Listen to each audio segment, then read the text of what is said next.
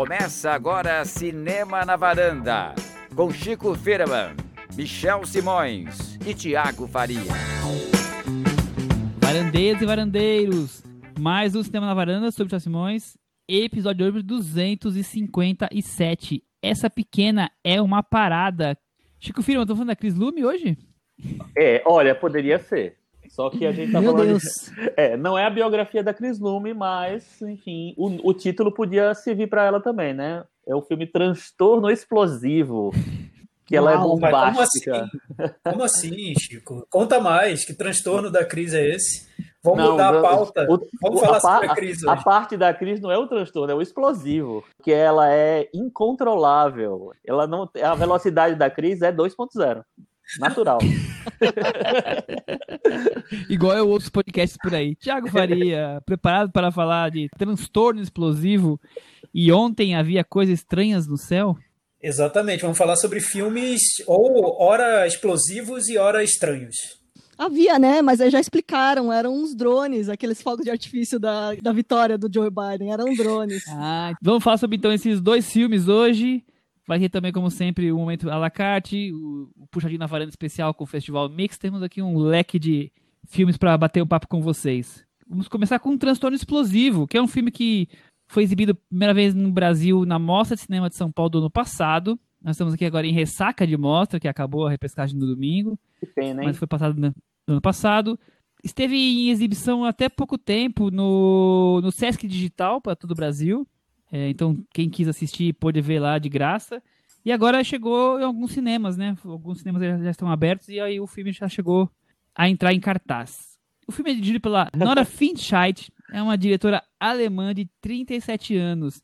Ela fez muitos curtas, médias, fez um doc na Argentina, mais longas assim. Além desse doc na Argentina, esse é o filme de estreia dela, digamos assim.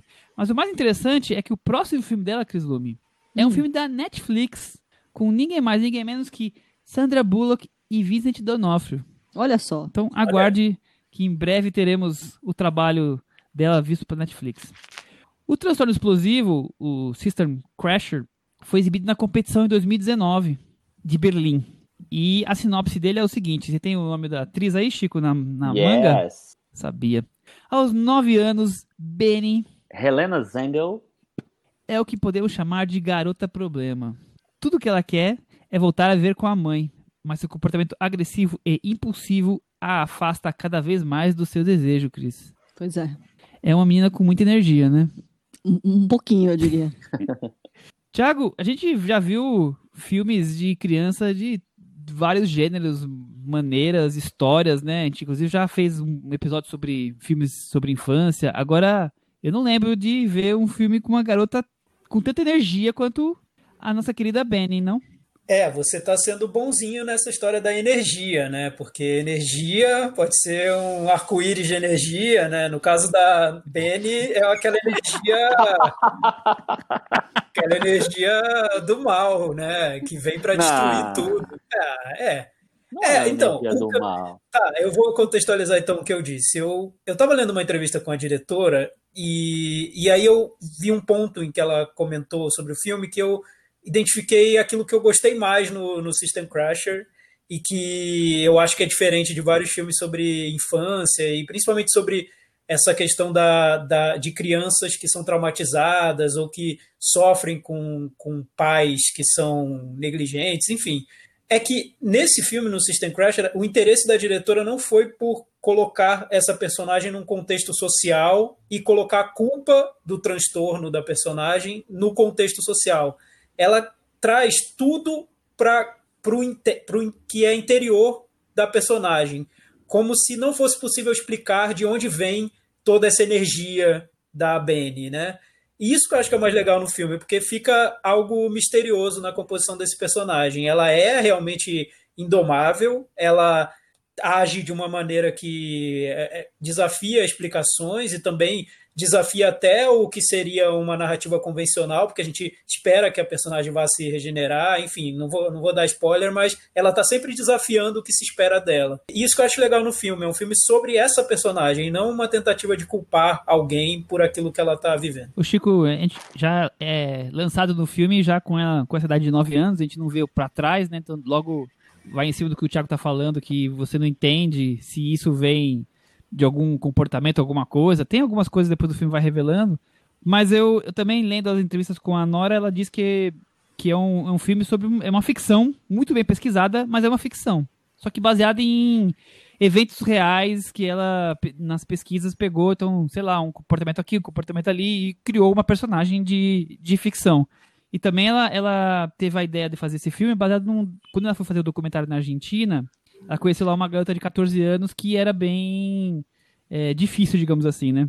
Uhum. Você também teve essa impressão que o, o, o, diferencial desse filme é isso? É essa coisa que não apela pro social e tá muito mais ligado a esse mistério de onde surgem esses comportamentos dessa menina?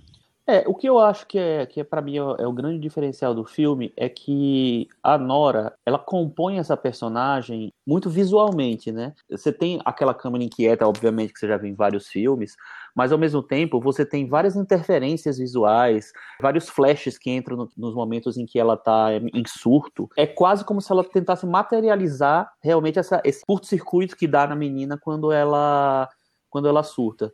É, eu não sei se ela se, se, se, não existe alguma questão social ali, não. Eu acho que existe sim. Para mim, o, o, problema é que o tratamento que a, que a diretora dá, é, a diretora e roteirista dá, é que é, é muito diferente da, do, do, do, tom didático que a gente vê em muitos outros filmes sobre crianças problemáticas, que têm reações violentas e tal. Eu acho que tentam essa maneira totalmente nova, assim, ou, ou muito nova, de, de tentar materializar esses problemas e tem a força da atriz, porque a menina é um furacão, né? É impressionante. É, a gente já viu vários atores mirins que né, se destacam por vários motivos, mas a Helena Zenga, eu acho que ela tem uma veracidade na coisa que ela faz, sabe? Na, nas cenas de, de surto, principalmente. O filme traz essa experiência visceral da Benny, não só visualmente, no áudio também, né? É Sim. difícil aguentar cinco minutos sem um, um grito, grito histérico da Bene de dor, de raiva, de ódio, assim. Os sentimentos estão sempre à flor da pele com ela. Não, não dá para você passar indiferente a, a personagem dela durante todo o filme. Agora, a gente estava comentando sobre realidade social. Eu acho que as possibilidades que a Bene tem ali são muito diferentes das coisas que a gente vê aqui no Brasil, né? Assim, as dificuldades dos conselhos tutelares aqui são absurdas. Tem muita gente esforçada, mas o país não tem a mesma estrutura nem de perto do que a gente vê lá. Os espaços educacionais, a possibilidade da BNA, talvez ela pudesse fazer um tratamento no Quênia e tudo mais. Então eu acho que isso também é uma super incursão antropológica para a gente. E tem um dos tratamentos que eu acho polêmico, não só para nós, acho que até lá mesmo é uma coisa meio, meio estranha, assim, em qualquer lugar do mundo. A Beni passa um tempo isolada no meio do mato com um tutor adulto homem. Então, assim, achei um, um pouco ousado também. Então, tem vários aspectos do filme que são bem surpreendentes. Ô, Thiago, pegando um gancho do que a Cris falou agora há pouco, uma das coisas que eu acho que é um ponto forte do filme é, além dele mostrar muito dessa energia agressiva e incontrolável, mas está sempre ali mostrando que isso tudo tá ligado a uma carência dessa personagem, né? A própria fragilidade dela, provavelmente que ela é tão agressiva e forte, ela é ultra frágil e autodestrutiva. Eu acho que o filme consegue colocar isso muito bem na tela. O que, que, você acha? Sim, eu concordo. Acho que consegue sim. Sobre essa parte do, do que seria o problema social, que geralmente aparece nesse tipo de filme, é que, no caso, teria sido fácil colocar a culpa ou na estrutura familiar ou na estrutura do Estado, né? E a diretora, ela diz nas entrevistas, e eu vejo isso no filme também, que ela pesquisou e viu que, na realidade, tem muita gente querendo fazer boas ações ali em relação a essas crianças incontroláveis, né? Que são conhecidas como system crashers.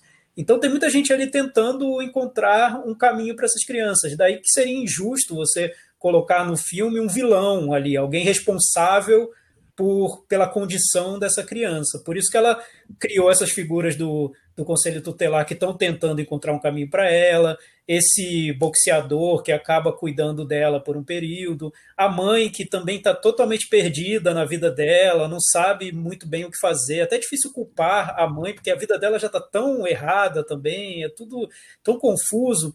Então daí ela pega um, um, um cenário que é complicado, né, que é muito complexo. E daí ela coloca essa personagem incontrolável, difícil de, de, lidar, né? Então, como explicar a personagem? Isso que eu acho interessante no filme. Você não explica, né? A personagem existe é, e ela é um ruído dentro do filme. Ela é um pouco desse, desse conjunto, né? Que o Thiago explicou bem. Chico? É, não, eu acho que, eu acho que esse é, é o. Assim, a gente já viu dezenas de filmes sobre esse assunto, né? Muitos mas todos eles são didáticos, todos eles, eles querem explicar alguma coisa, querem dar é, é um desfecho mais quadradinho para essa situação, para essa personagem. É, só que a maneira, essa, a maneira que é o método que ela, que a diretora encontrou, eu acho que é muito, dá um, um dá muita, traz muito frescor para esse tipo de, de, de, questão, assim. E, e a, além disso, é, consegue dar uma complexidade maior para a situação, porque é muito fácil você dizer, ah, a menina é revoltada porque o, a mãe fez isso, porque o pai é ausente, porque, sei lá, teve um trauma na, na coisa, assim, assim, tudo é interferência, né? E, e eu acho que a, ela é, entende que essas interferências precisam meio que ser manifestadas no filme. Então, por isso que eu acho que o filme é tão.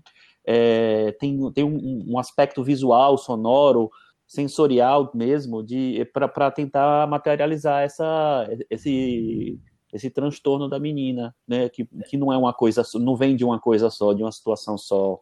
É verdade. E eu acho que para mim ficou essa sensação que o filme provoca com esses recursos que ele usa tanto no som quanto nas imagens. Para mim foi uma sensação aflitiva mesmo. Eu estava assistindo ao filme sem conseguir encontrar saída para aquela situação. E, e, eu acho que ela é, vira, vira um filme quase cruel mesmo com quem está assistindo, porque a cada reviravolta ali da trama, reviravolta não, a cada curva na, da trama e que parece que a situação vai se resolver, ela não se resolve, né? Então é, é, é tenso para pelo menos para mim foi tenso assistir ao filme. Eu assisti no cinema na mostra, eu, eu, eu lembro que eu ficava assim mexendo na cadeira porque é, é aflitivo o filme, né? É angustiante. Então, Total. mesmo que ela seja totalmente agressiva, ela também é frágil, fica nesse, nessa bipolaridade que vai deixando a gente transtornado com aquilo. Então eu acho até que o, o nome em português funciona bem, porque eu, eu fiquei bem transtornado com aquela, Não, aquelas é... situações se repetindo. É, é e, o nome, eu... bem. Poderia ser o nome de um filme do Jason Statham também, mas tudo bem. Acho que combina. é, combina. Mas o que, eu, o, o, que eu acho que é interessante é que é o seguinte, assim, não é uma personagem que é tratada nem como coitadinha, nem como vilã. É uma personagem tratada como uma pessoa que não consegue fugir daquilo. Ela tenta, ela quer fugir daquilo, mas ela não sabe, ela não consegue. Então, assim, tem tudo a ver com essa, essa história que, você, que, vocês falaram de mistério mesmo. Porque, assim, as coisas não são definidas, né? Então, um personagem que não... não... tem um flashback depois emocionante que vai te, é, te não, entregar... Não tem nada, né? Didaticamente, né? É, mas ao mesmo tempo, é, é interessante isso, porque ao mesmo tempo que é um filme muito incômodo, muito aflitivo, realmente, é um filme em que eu me apaixonei pela personagem, assim, ela, ela é insuportável, mas também é, ela é maravilhosa. Eu acho que isso é o mais cruel, né? Porque a atriz está tão bem e a composição da personagem é, é, tão completa, né? Que você acaba gostando dela também, né? Uhum. Você quer levar para casa, mas ao mesmo tempo não quer, né? Porque é. não dá. A coisa de não ver a saída né, é reafirmada várias vezes pelos conselheiros ali. Fala, não, a gente pode fazer aquilo, mas ela não tem idade para isso ainda. O tratamento aqui, faz, assim, assim, eles vão, eles mais de uma vez sentam para tentar chegar numa solução e eles não não chegam. Então, esse desespero vai passando para o telespectador também, que vai se vendo cada vez mais envolvido com a personagem. É, inclusive, vale comentar o título em inglês e também em alemão, esse System Crasher em inglês, se refere a quando nenhuma instituição educativa do país consegue aceitar alguém. Você não consegue absorver aquela pessoa e dar um tratamento necessário, ideal para essa pessoa. A pessoa quebrou o sistema, por isso que tem esse título. E, é, parece que é um termo realmente usado para casos como, como dela, ou, ou parecidos com dela. E eu acho interessante como o filme além de tudo isso que a gente falou, consegue, de alguma forma, sem ser é, assim, é, verborrágico em cima disso, mas ele trata de alguma maneira como o sistema social educacional é incapaz de lidar com, com alguns casos. Quer dizer, como a Cris falou, tem ali na Alemanha um tutores, um grupo ali todo preocupado com buscar a melhor alternativa e mesmo todos esses especialistas juntos não conseguem achar uma solução, porque tem casos como esse que a coisa quebra. Então, é interessante como o filme também trata desse assunto, né? De como não, não se encontrou maneiras de lidar com um grupo de pessoas. Uhum. Eu acho também. Eu, eu acho que o filme ele, ele renova vários aspectos desse, desse, desse drama específico. A diretora diz que uma das influências do filme foi Os Incompreendidos, do Truffaut, porque ela vê no personagem dos Incompreendidos uma criança que tá, que quer essa liberdade, que quer ser solta de tudo, né? E que não se adequa às estruturas convencionais da, da sociedade que é o caso da personagem do System Crasher, só que ela, a, a personagem do System Crasher leva isso a um, a um extremo, né? Ela é parece que tem ela, ela não, não consegue tem, tem algo ali nela que, que impede esse convívio social e o legal é que a, que a diretora encara essa personagem com muita empatia né? Não, não vilaniza a personagem. Poderia também ter tratado a personagem como alguém doente. Enfim tem, acho que o filme teria tantos, tantas possibilidades de, de ter sido ruim. Eu acho muito interessante ela ter conseguido se sair dessa maneira, com, com, esse, com essa premissa, porque poderia ter dado errado de várias maneiras, eu acho. Poderia ter sido didático, poderia ter tratado a personagem como vilã, poderia ter tratado a personagem como se estivesse possuída por alguma doença esquisita, por algo que vai ser curado de alguma maneira, enfim, poderia ter dado um desfecho redentor, várias, várias possibilidades de erro que ela evita se eu não me engano, eu assisti no primeiro dia da mostra. Eu peguei principalmente porque ele já tinha sido oficializado, era o candidato do, da Alemanha para o Oscar no ano passado. Mas quando eu vi assim, o tema, eu disse assim, ixi, né, aqueles... é, acho que na véspera da sessão, alguém que alguém elogiou muito o filme, eu disse assim, ah, deve ser bom pelo menos. E eu me surpreendi o filme inteiro, do começo ao fim e, e, com todos os aspectos. Eu acho que é um filme muito, muito legal, assim. E diante desse ano, que a gente teve uma interrupção de estreias interessantes durante um bom período, eu acho que é a volta de uma grande estreia. É, é, complementando, além de se escolher pelo, pela Alemanha para tentar o Oscar, ele ganhou oito o German Film Awards, o prêmio principal da, do, da Alemanha, inclusive melhor filme, melhor diretora, melhor roteiro, fez barba, cabelo e bigode. E melhor atriz, Chris, né? Também, é. Fora isso, né? Uhum. Cris, é, muitas vezes a gente reclama, ou muita gente reclama da coisa da câmera na mão, né? Essa coisa de câmera tremendo. Você acha que nesse filme é válido a utilização da câmera, essa câmera intensa, essa narrativa contagiante? Sim, porque eu acho que ela vai te, te colocando dentro dessa energia avassaladora da Benny, né? Você, ela, ela, ela não consegue ser controlada, a câmera também não consegue ser controlada. E complementando um pouco do que a gente estava falando, dessa coisa do filme não elencar um culpado, não ir investigar é, qual seria a causa desse transtorno, se existe alguma. Onde é o botãozinho que aperta? O filme não tenta dar essa resposta simplista, né? Semana passada a gente falou do Swallow, que ele tenta achar muito um caminhozinho certo. É uhum. aquele trauma, se ela resolver aquele trauma, quem sabe vai resolver. E esse filme não, ele vai colocando algumas coisas pra gente, mas você não consegue ter o, o, não consegue achar esse botãozinho. E talvez por isso que ele se torne tão aflitivo. Você fala, não, agora que ela tá. Que ela pôde quebrar tudo quanto é madeira, que ela correu, brincou, resolveu. Não resolveu. Então é, é assim, o, o, drama daquela mãe vai entrando em você. Você fala, e agora? Nada, nada resolve, qual é a saída? Como para onde seguir. E acho que é exatamente por isso, por ele não buscar a resposta mais simples. Eu acho, Cris, que o filme passa a sensação de que alguém que conviveu com essa criança teve e percebeu que não teria solução, entendeu? Essa sensação de quase impotência mesmo, e, e por isso é aflitivo, né? Você perceber que não vai ser fácil resolver e talvez não se resolva. É, é, é, é triste. Não, o, o filme é de uma intensidade que até coisas que você olha assim e fala, nossa, que coisa triste, fica até engraçado, né? De, de, tão intenso que é o tudo que acontece ali. É. O, o Thiago, Pode falar, Chico. Pode falar. É, não, só, só, completando, eu gostei muito dessa comparação da Cris, porque realmente, assim, o Swallow, ele tem essa coisa do o trauma que gerou, e aí, se você resolver o trauma, você resolve tudo, provavelmente. E esse filme, assim, você até entende de onde surgem uh, algumas angústias da personagem, ou as angústias da personagem. O problema é que a diretora trata como que se tudo aquela, toda aquela situação que ela viveu transformou ela em quem ela é, não é, é não é simplesmente uma coisa mágica que ela vai é, que vai fazer ela sair daquela situação. Ela já está naquela situação, ela já, já virou quem ela é. Então é, é bem. Não é só achar o comandinho é, certo que vai tomar e vai resolver. É bem né? angustiante. É, um exemplo disso no filme é a relação com a mãe, né? Porque um filme mais simplista resolveria com a volta da mãe, mas a gente vê Sim. que não, não funciona, né? A mãe, ela própria está com vários problemas que também são de difícil solução. Exato. E acho que quando, é, é, quando o filme demonstra a relação que ela tem com o fato de pessoas tocarem o rosto dela, o filme mostra que não é matemático, né? Que assim, pode tanto resultar num surto como resultar numa outra coisa que é uma cena mais surpreendente, que eu prendi a respiração até. então eu acho que mostra que não é matemático. Quase né? um grito nessa hora, foi engraçado. Tiago, a gente falou muito do, da coisa da narrativa contagiante, do som, mas acho que também a música tem um, um significado, né? Tanto na dela, é, muitas vezes ela interagir com os tutores na, nas canções, mas também no uso da música. Então, uma música moderna, uma música contagiante, tá ligado? Totalmente com esse ritmo do filme todo. Né? É, eu acho que toda a composição do filme, como a, a Cris e o Chico notaram, existe para nos inserir nesse mundo da personagem, né? Na, como se fosse no, no, na maneira, na velocidade como ela pensa e como ela age.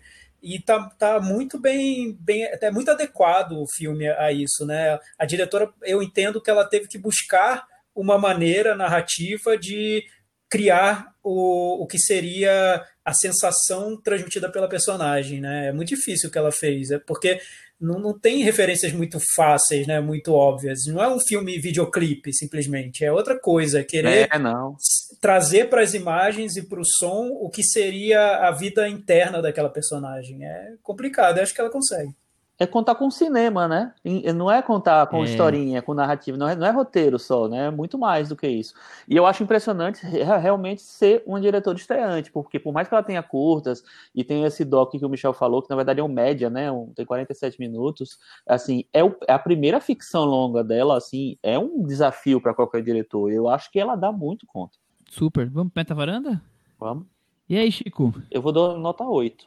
Nota 8. Eu vou dar nota 7, Thiago, e você? É, eu vou, vou dar 7,5. Cris? 7,5 também.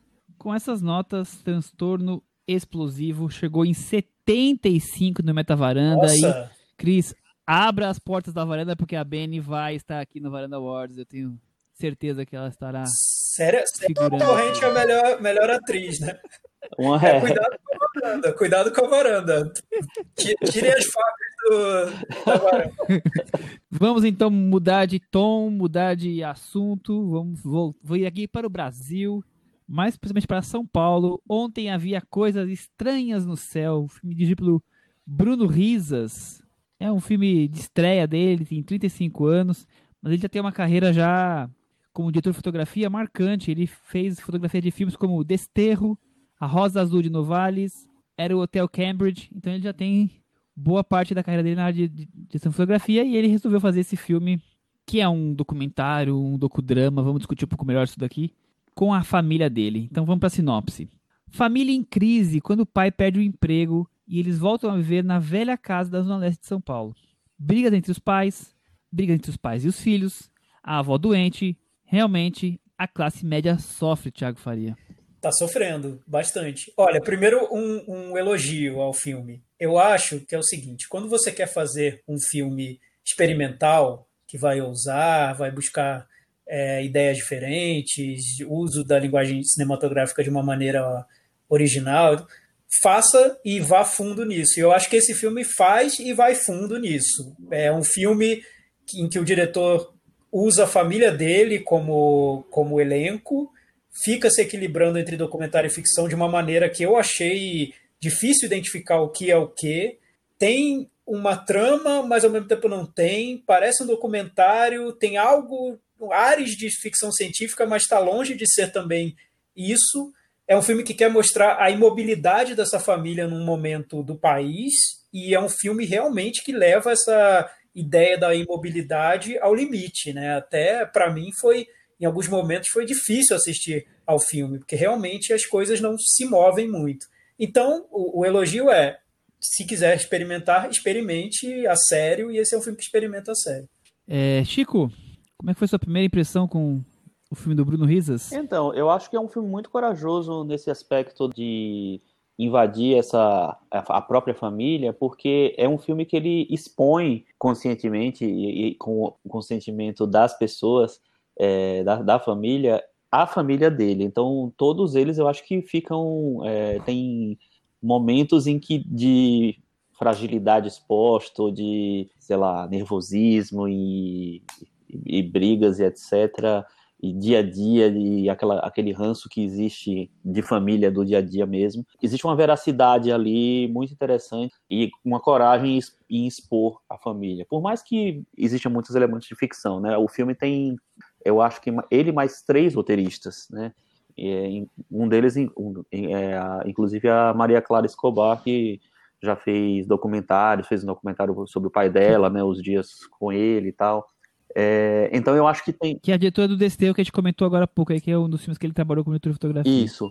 E então eu acho que esse ponto de partida já me interessou no filme, sabe? Ele abria a casa dos pais para mostrar eles num, numa situação não muito tranquila, vamos dizer assim, da vida dele. Primeiro eu queria só fazer alguns comentários extra filme, mas acho que são interessantes para quem não é de São Paulo. O filme se passa no. fala que é no bairro do Bresser, é uma região que fica perto da, da Moca Conheço bem porque eu estudei na rua do Bresser. Olha! Então eu, eu tô bem, bem familiarizado com, com o pedaço ali. É uma região que fica ali é, na Moca, é, mas é bem perto do centrão de São Paulo. Mas o mais interessante é que é um. A Moca é um bairro, é um, bairro, um dos bairros mais ricos da Zona Leste, junto com o Tatuapé. Mas o Bresser já não é. É um bairro, já é uma região mais decadente. É uma região que era, tinha muitas indústrias nos anos, sei lá, 70, 80 e que agora não existem mais. Então, é, se tornou uma região de casas e muitos galpões vazios, que alguns estão virando prédios, essas coisas assim. Mas é um bairro relativamente de classe média, é, mas bem decadente, assim. Já teve seus, os seus grandes momentos, os anos 40, 50, 60. É, então eu frequentei bastante lá. Eu sou da Zona Leste, inclusive, sou de mais leste ainda, sou da Penha, de São Miguel. É, agora, outra coisa que é muito curiosa, quanto mais eu assistia o filme, mais eu enxergava uma típica família da Zona Leste, paulistana. Porque é aquela coisa de morar numa casa, da mãe cuidar da casa, do pai cuidar de pequenas reformas e ser, ser cobrado pela mãe do telhado que tá não sei o que, da antena da TV que não tá não sei o que lá, sabe? Essas pequenas coisas. É, dos filhos que já querem uma certa independência e ficam brigando com os pais e são discussões, gritos. É muito típico. A, a mãe ou o pai de um deles mora com, com a família por, porque, por questões de cuidar. Os ricos hoje em dia têm cuidadores, têm casa de repouso. Os, a classe média baixa não tem essa condição. Então fica todo mundo enfurnado na mesma casa. Então eu, eu vi ali famílias e famílias que eu já conheci, meus vizinhos, que estudou comigo, sabe? Então, assim, foi um mundo que para mim era eu revivendo muitas coisas que eu vi na, na minha infância. Eu acho isso super legal, claro, interessante eu ver no cinema o que eu já vi na vida real. Por outro lado, aí já é um problema bem meu. Eu tenho muito dificuldade com esses filmes que tentam retratar a vida real e misturar com ficção. Então, por exemplo, alguns eu acho interessantes, como Ela Volta na Quinta, outros eu não acho nada interessante, como, sei lá, Laura. Então eu tenho algumas dificuldades, isso não tem a ver com o filme, mas é minha de não, não me agradar muito. Quase esse, essa coisa do making off que vai virando o filme e acaba não me, não me comovendo muito. Mas, Michel, é... só, só interrompendo rapidamente. Sim. Tem algum fator que se comparou filmes, né, e que, que tem mais ou menos a tem propostas parecidas? Tem algum fator que você identifique como o que faz você desgostar de um filme desse tipo? eu acho que os, os filmes que eu mais desgosto, é, esse, esse caso aqui, esse filme eu nem desgosto, mas assim, o que mais não me agrada é quando eu sinto que talvez o filme esteja explorando algo mais íntimo, alguma coisa que deveria se ser simplesmente um, uma coisa familiar, assim, do dia a dia, e que isso transforma-se num, num plot do filme que não, eu não vejo grande, sabe, acontecimento, sei lá, brigas entre, entre família. Eu, eu, não. Quando tem uma história envolvida naquilo, agora simplesmente mostrar porque elas existem, sei lá, não, não me agrada. Eu vou, me remete muito mais, por exemplo, ao filme do Dolan no começo da carreira. Quem, como é que era o primeiro filme dele? Eu matei minha mãe. Tar, é, ou Tarnation, por exemplo, são filmes que eu não consigo o, comprar, eu não consigo ficar vidrado ali. Então é, um, é uma situação que me, me, incomoda em todos os filmes que tem isso. Diferente, por exemplo, do que a gente falou do A Morte do Dick Johnson, que era um filme sobre brincar com a, com a relação, né? Tinha coisa da família, mas tinha uma coisa toda construída ali. Então era um filme completamente diferente. Os filmes que só retratam isso, mas às vezes misturam ficção, documentário, mas tem muito do uma coisa muito cotidiana, talvez até demais, nunca me, me, me eu compro. Mas assim, é só pegando esse gancho dos dois filmes que você citou agora, é, eu acho que são dois filmes que também eu não, não gosto, é, que são Eu Matei Minha Mãe e o Tarnation. O Tarnation até acho interessante a ideia, mas não, não sou tão fã. É, o que me incomoda nos dois é a mesma coisa. É, são dois filmes meio histéricos. Então, Super. eu acho que isso me incomoda. Nesse filme eu não, não percebo isso. Enfim. Acho que tá filmando natural, mas tá meio artificial, sabe? Entendi. Eu, eu tenho isso, essa, essa coisa com esse tipo de filme. Uhum.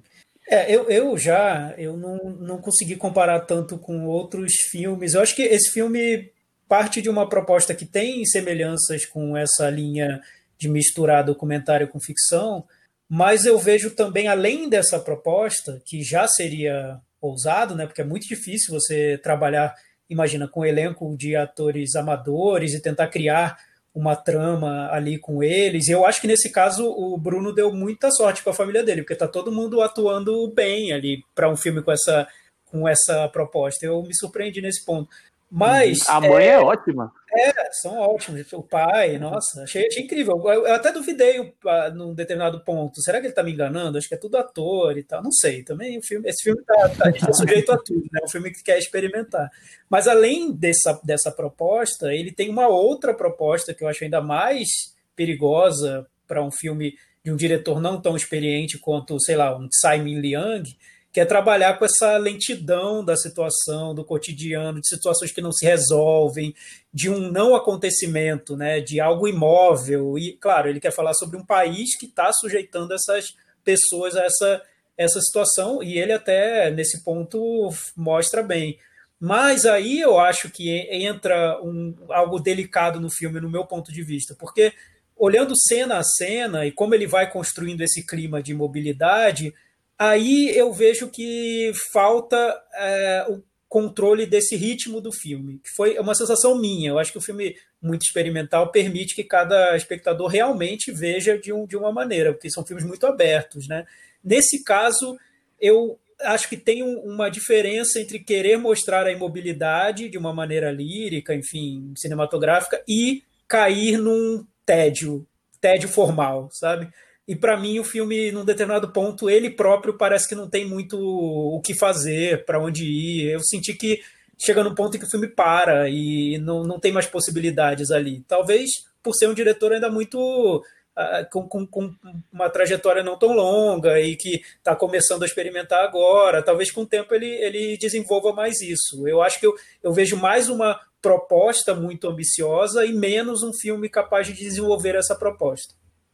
É, eu acho que, eu acho que vocês dois têm, têm razão na, na, nas observações, mas assim, eu, meu olhar para o filme foi sempre meio simpático, assim. Eu acho que ele, que, que, essa ousadia de fazer, de fazer o filme com essa, com essa proposta e ao mesmo tempo também inserir ficção, ficção mesmo, né, que para onde o filme termina caminhando, eu achei muito interessante, assim. É, por exemplo, assim, o ela, ela, ela Volta na Quinta, que é um filme do André Novaes, é, é um filme que, é, que eu acho que tem umas semelhanças mais, mais próximas com esse daí, mas eu acho que mesmo que ele caminhe é, também com algumas coisas de ficção e até ficção científica, nesse filme o caminho para mim é mais suave, eu acho, sabe? Eu concordo com o Tiago quando ele fala desses tempos mortos que eu acho que não, não são tão bem aproveitados. E essa comparação com o Tsai Ming foi boa porque é, o Tsai Ming é um cara que ele é, faz um filme de muitos tempos mortos, mas ele faz um filme em que cada cena é muito planejada, né? Cada cena tem uma função. É o Messi dos tempos Exato, mortos. Exato, né? é. Cada cena tem uma função. E, e a, eu acho que à medida que ele foi ganhando corpo na carreira, o, ele foi tornando essas cenas enquadramentos lindíssimos, sabe? Eu acho que é um cara que conseguiu trabalhar, visualizar isso. Eu acho que o Bruno Risas tem é, ideias boas, eu acho que ele, ah, talvez falte a experiência ainda para trabalhar melhor essa. É, é, quando, quando não tem tanto roteiro, na verdade, assim. É, talvez fosse um filme que, que pudesse ser um pouco menor, talvez, não sei é, mais enxuto. Não sei, eu, não gosto de falar que o filme merecia menos, porque, enfim, não, não, sou eu que tinha que cortar filme nenhum, né? Mas enfim. É, e nesse caso, Chico, e nesse caso, é, a, a, é proposta é, longo, é essa, né? né? É difícil falar. Eu também, eu pensei um pouco nisso, mas é, logo depois eu dispensei, porque a proposta dele é ser longo e, e cansativo mesmo, né? É, tá nessa mas eu acho que é diferente a proposta e a realização. E aí eu pensei no, no Tsai Ming-liang, porque o Tsai Ming-liang se ele quiser fazer um filme de três horas para realmente mostrar o peso do tempo das imagens, ele vai fazer um filme de três horas e cada plano vai ser, para mim, no meu ponto de vista, incrível. Sim, pode ser super cansativo. Talvez eu tenha que ver em três dias o filme, mas cada plano vai ser lindo.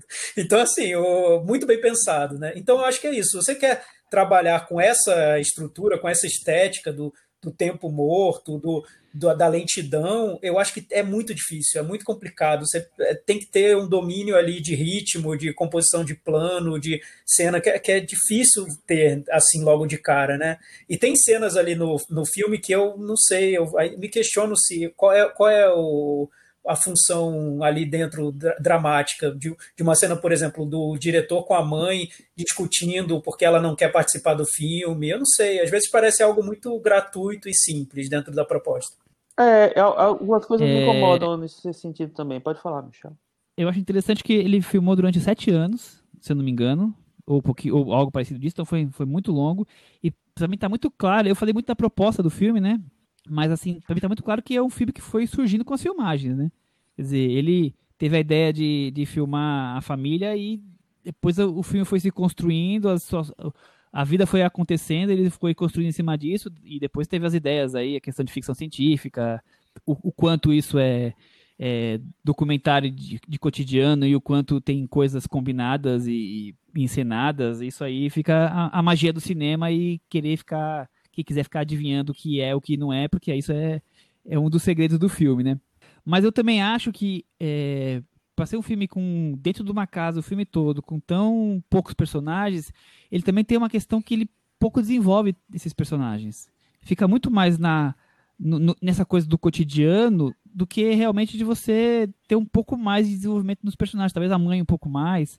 Eu vi entrevistas com ele, inclusive super legais entrevistas dele. Acho que uma das vezes que eu ouvi dele foi no Central Cine Brasil, podcast de que entrevista sempre filmes nacionais. E ele fala de, de, um pouco da inspiração de ter a mãe como a Gina Holland do filme do Cassavetes. É, depois que eu assisti e eu vi a entrevista, eu, eu entendo algumas dessas cenas é, como são pensadas, onde ele quer chegar, mas talvez fiquem nessas intenções realmente, né?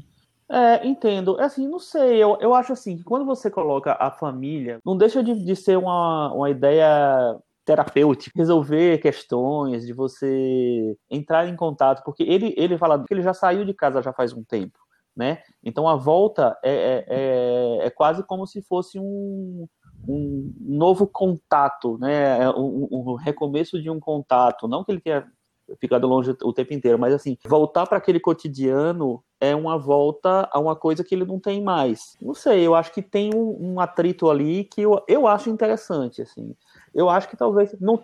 Isso eu acho interessante, isso de trazer o choque, né, de, de você ter saído de, de casa e depois voltar a morar com a é. família. É, esse choque eu acho que o filme tá, é, é muito forte, talvez seja a coisa que eu mais gostei Mas do filme. Mas tem realmente esses, é, esses altos e baixos. Esse, esse, esse cômodo e incômodo, Sim. sabe, de, desse relacionamento familiar, ainda mais depois que você já teve um, um, tempo fora. Eu acho que isso é funciona bem no filme. É, pois é. E, mas eu acho que eu concordo com vocês. Ele, acho que ele tem esses altos e baixos que nem todas as cenas são tão bem resolvidas assim. Eu vejo um filme interessante. É, acho que também vale falar que ele tá na Netflix e é um acerto da Netflix escolher filmes diferentes como esse, né? Tá muito, muito aquém do que é o, o comum do, do cardápio da Netflix, então eu acho que vale para quem gosta de um cinema diferente, a Netflix está proporcionando esse tipo ah, de sim, lá. isso eu acho muito legal da, da Netflix. É um elogio mesmo ter esse filme no catálogo disponível para as pessoas encontrarem o filme. Né? A gente tinha falado do Alice Júnior, que também está disponível na Netflix. Então, é, eu acho super importante ter a diversidade de, de estilos cinematográficos, né? E não só de temas, porque a Netflix prega a diversidade de temas, mas a gente não quer só diversidade de temas, a gente quer cinemas diferentes, né? Então, uhum. esse é um cinema bem diferente da média que a gente costuma encontrar na Netflix. Exato. Vamos para Meta Varanda, Chico? Vamos. Eu vou dar nota 5, e eu você? vou dar nota 6. Thiago? É, então, eu vou dar nota 5 porque eu sou chato, mas vejam o filme. Eu também, é, vejam, né? descubram o filme, talvez. Eu acho que é, é, muito interessante quando um filme realmente quer desafiar o olhar de quem está vendo e propor ideias diferentes. É sempre legal, vejo. Sempre que tem um filme que faz novas propostas, algo diferente, eu acho que também é válido. Porque, até porque um gostou, outro não gostou, mas o que importa é, é a opinião de cada um que for assistir, né? Então experimentem, se arrisquem, fujam do, do padrãozinho. Bom, com essas notas, o filme ficou com 53 do Metavaranda e ficou pendurado. Vamos encerrando a conversa e partir para o momento Belas Artes à la carte, nosso parceiro. Toda semana estamos aqui destacando um filme do Swiss Stream que é focado em cinema alternativo, que tem sempre um cardápio de filmes clássicos, cults, também alguns lançamentos. A assinatura é R$ 9,90. E nós estamos aqui sempre recomendando um filme.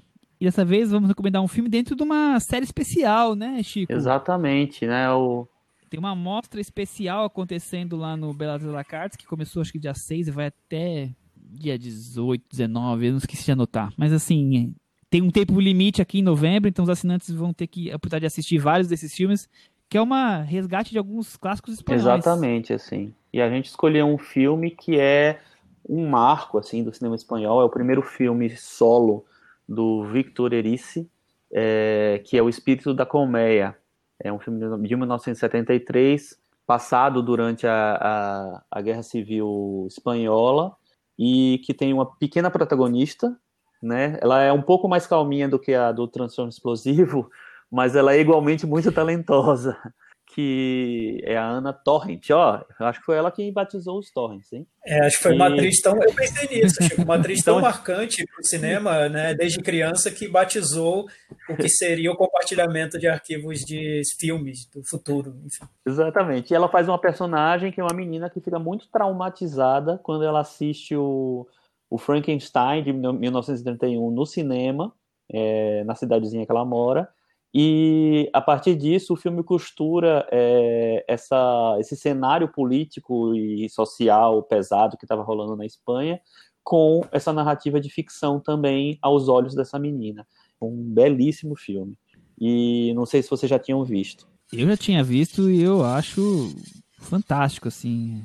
É um filme impressionante. Primeiro, a Ana Torrent, essa menina, carrega um dos olhares mais doces e profundos que eu acho da história é. do cinema. Que, que maneira de, de olhar pra, pra gente, assim. É, e eu acho incrível como o Victor Erice faz uma metáfora da Espanha como uma colmeia, essa coisa do, da população fechada, trabalhando como calados como operários padrão. Então, brinca muito com a coisa do. Por isso que tá aí no título, né? O espírito da uhum. colmeia. É, essa coisa da, da o pós Guerra Civil Espanhola, o início da ditadura do Franco, eu acho incrível. E outra coisa que eu me comparo é um. Ele, o filme faz um pouco lembrar o Bergman, o, diria no Gritos e Sussurros, porque tem aquela coisa da casa grande, as crianças, aquele clima meio pacato e ao mesmo tempo assustador. Eu, eu acho um filmaço. É um filme que lembra tanto Bergman quanto o Guilherme Del Toro, eu acho. Enfim, eu, eu não tinha visto. O Guilherme Del Toro que então, lembra o, o exato, né? É um filme que pode provocar lembranças disso tudo. Eu, era uma falha no meu currículo, eu não tinha visto o filme, apesar de já ter conhecido a fama, mas já vi agora, tá tudo resolvido e achei sensacional, realmente vale tudo. To...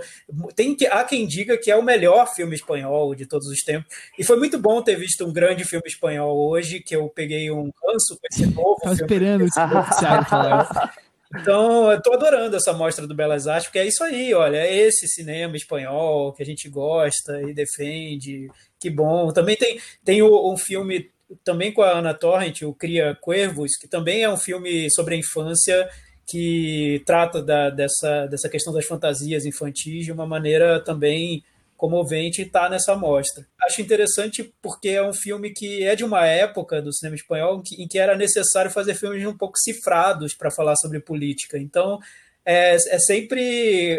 São filmes que têm várias camadas, né? Nesse caso, parece um filme sobre a imaginação infantil e como essa imaginação segue é, trilhas inesperadas, já que a partir do filme Frankenstein, é, de uma sessão do Frankenstein, essa personagem vai é, seguindo a, a vida e, e, tentando entender relações com outras pessoas e tudo, mas também tem esse subtexto político na maneira como a, a trama é construída, como uma, como disse o Michel, uma metáfora da, de uma Espanha imóvel, sem, sem que, que não sai dentro de daquela casa, enfim. É, o festival, né, esse festival Grandes Mestres do Cinema Espanhol, vai até dia 17 desse mês, no, no Belas Alacarte. Ele tem dois filmes do Buñuel, Viridiana, que é fantástico, e o Tristana também. Tem A Morte de um Ciclista, que é muito, muito bom. O Carrasco, que é muito, muito bom também. Tem um que eu não vi nunca, que é o Santos Inocentes. E tem outro filme do Vitor Erice, que é o Sul, é, e vai ter uma, depois uma segunda etapa em dezembro. Dessa mostra deve ser. Isso é. você não vê na Netflix. Isso a Netflix ah. não mostra. Isso é o cinema espanhol de verdade. Isso a Netflix não mostra, exatamente. É isso, gente. É isso. Cinema, né? Outra coisa. Outra coisa. Bom, então fica aí a dica. Recomendação Espírito da Colmeia. Assistam até dia 17 de novembro, que é quando acaba essa, essa mostra dos grandes mestres do cinema espanhol lá no Belas Artes à la Carte. Puxadinho da Varanda, Chico mano. Nós vamos destacar filmes de um festival, mas antes acho que você podia falar de um outro filme importante que você assistiu, né? É, que eu até vou agradecer que vocês não tenham visto, para não ficar falando ah, mal do, do, meu filme. Estratégico. É, finalmente estreou no, no, Brasil, no mundo, na verdade, nos últimos tempos, o, Os Novos Mutantes, que é o filme talvez mais adiado da história, né? Ele deveria ter estreado em 2018, foi adiado porque teve aquela confusão da Fox, da Disney comprar a Fox, ele era o último filme da Fox dos Mutantes, ele viria depois do, do último dos X-Men. Acharam que ia ter, ia ter refilmagem, depois cancelaram essas filmagens, depois resolveram lançar, pensaram em lançar em VOD, depois não, enfim, foi a maior confusão esse filme. E aí resolveram é, que a, no meio da pandemia seria o melhor momento de lançar o filme.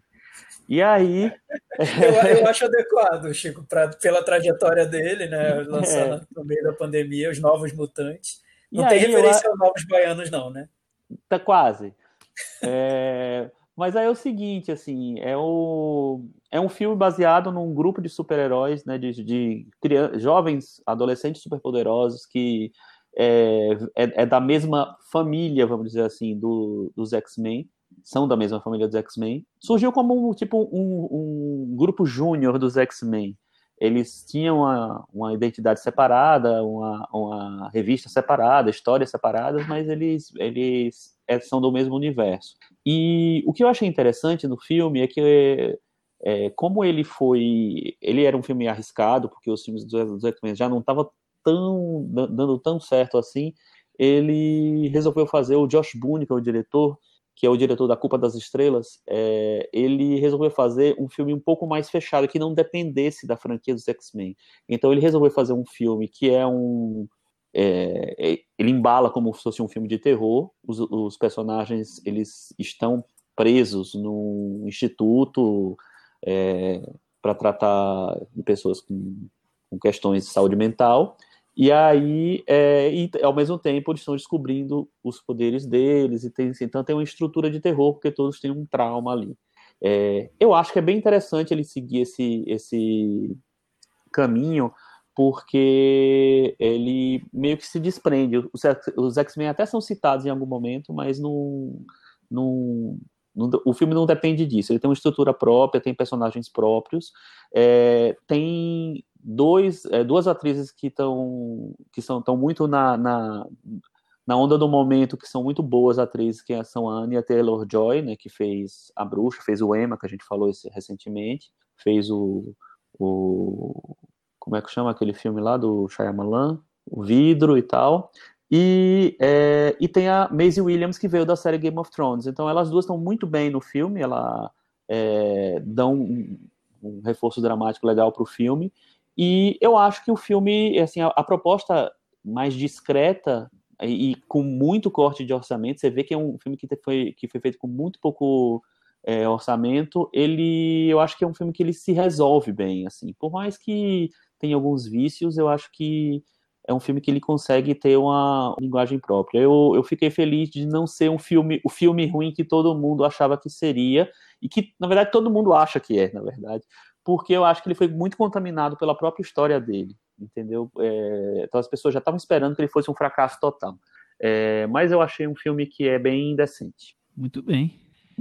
Fica aí então os novos mutantes que está nos cinemas do mundo.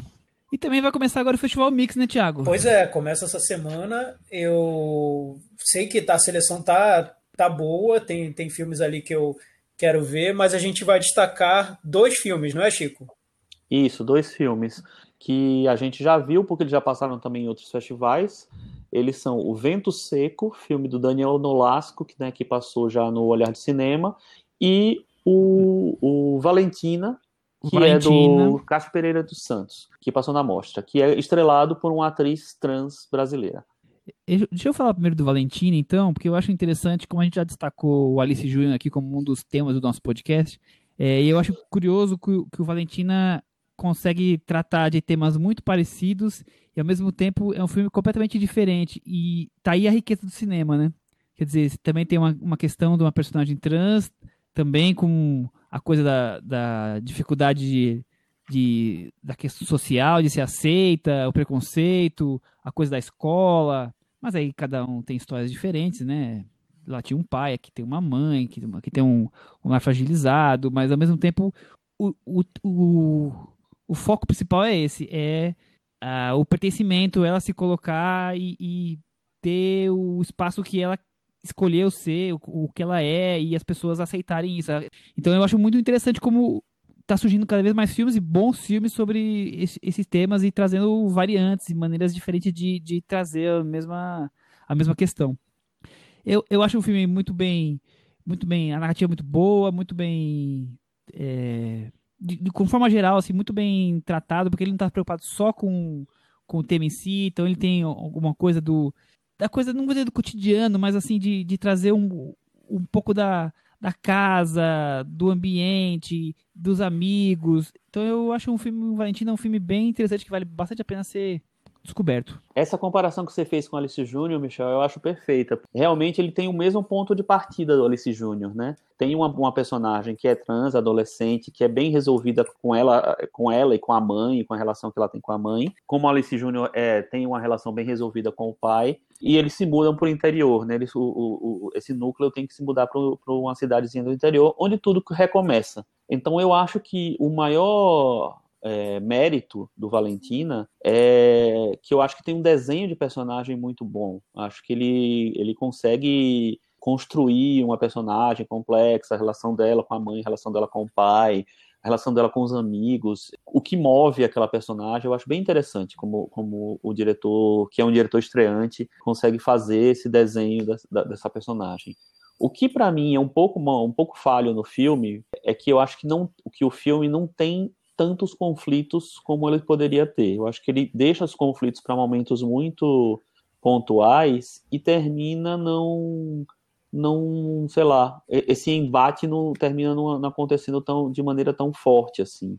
Tem um momento no final que é mais forte, mas eu acho que para é, uma condição, para essa condição, é, numa cidade tão pequena, num universo tão, tão estranho, eu acho que o barulho de uma menina trans chegar ali seria um pouco maior. Então, é, nisso eu acho que o filme não, não, é, não se aprofunda tanto, mas pelo, pelo desenho do personagem, de como ele é, consegue entender aquela personagem e a interpretação da Tiesa Weinbeck, que também é, acho que é estreante em longa-metragem, que é uma, uma influenciadora digital e me surpreendeu muito no filme, eu acho muito boa. E você, Thiago?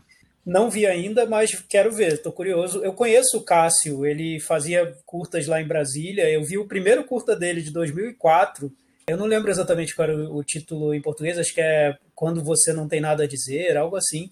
Então, imagina, desde 2004 ele está fazendo curtas e, e agora ele conseguiu fazer o, o primeiro longa dele.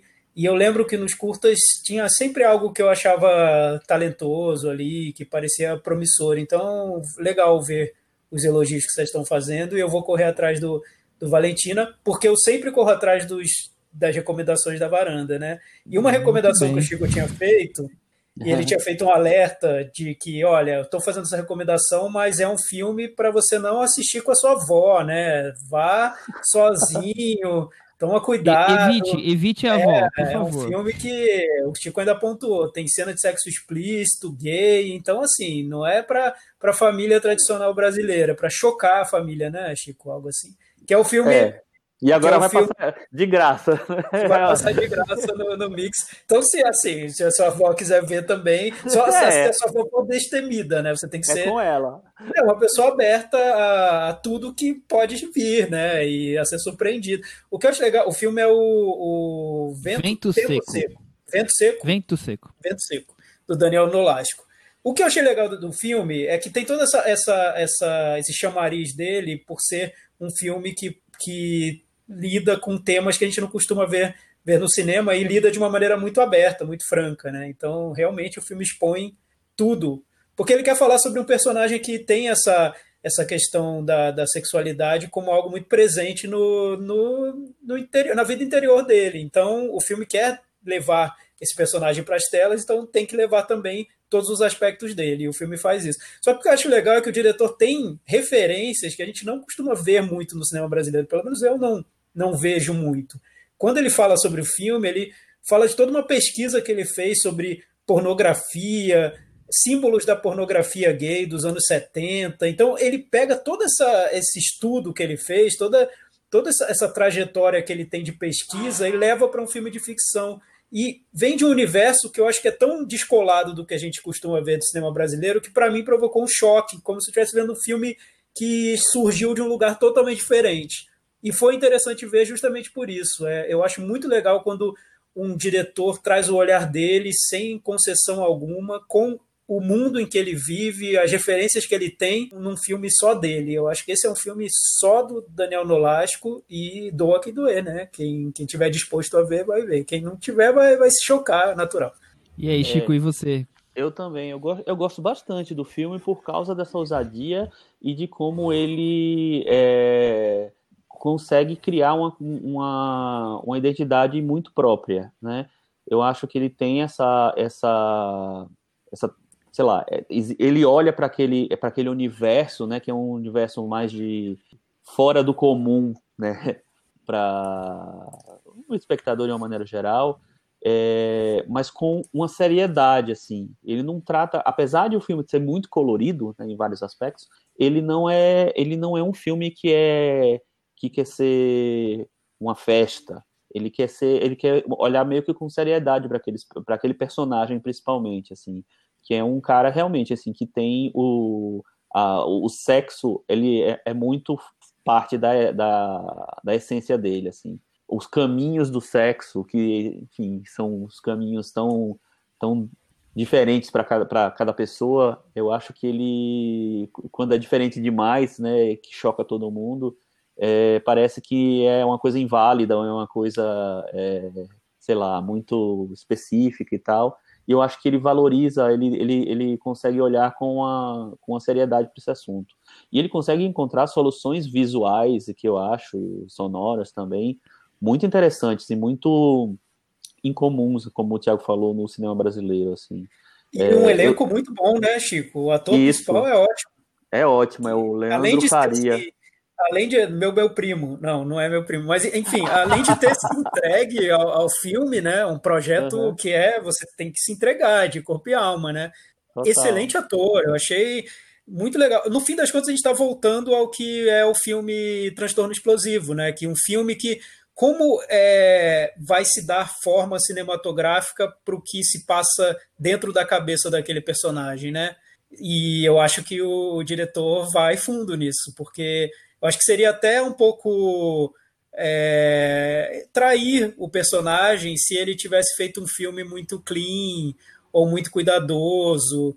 Ou, porque o personagem não é assim, né? Então De você. Clean, cuidadoso não tem nada. É, né? então é como levar esse personagem integralmente para um filme. Acho que é esse o, o desafio, e acho que é isso que o filme tem de legal, porque é, a gente fala em empatia até a página 2, né? Quando fica um pouco estranho, a gente vira a página e não fala mais. Então é. o filme é empatia até boas páginas à frente. Mas e você, Michel? Eu não gosto do filme. eu tô aqui ouvindo vocês e, e, e, e, lembrando do filme.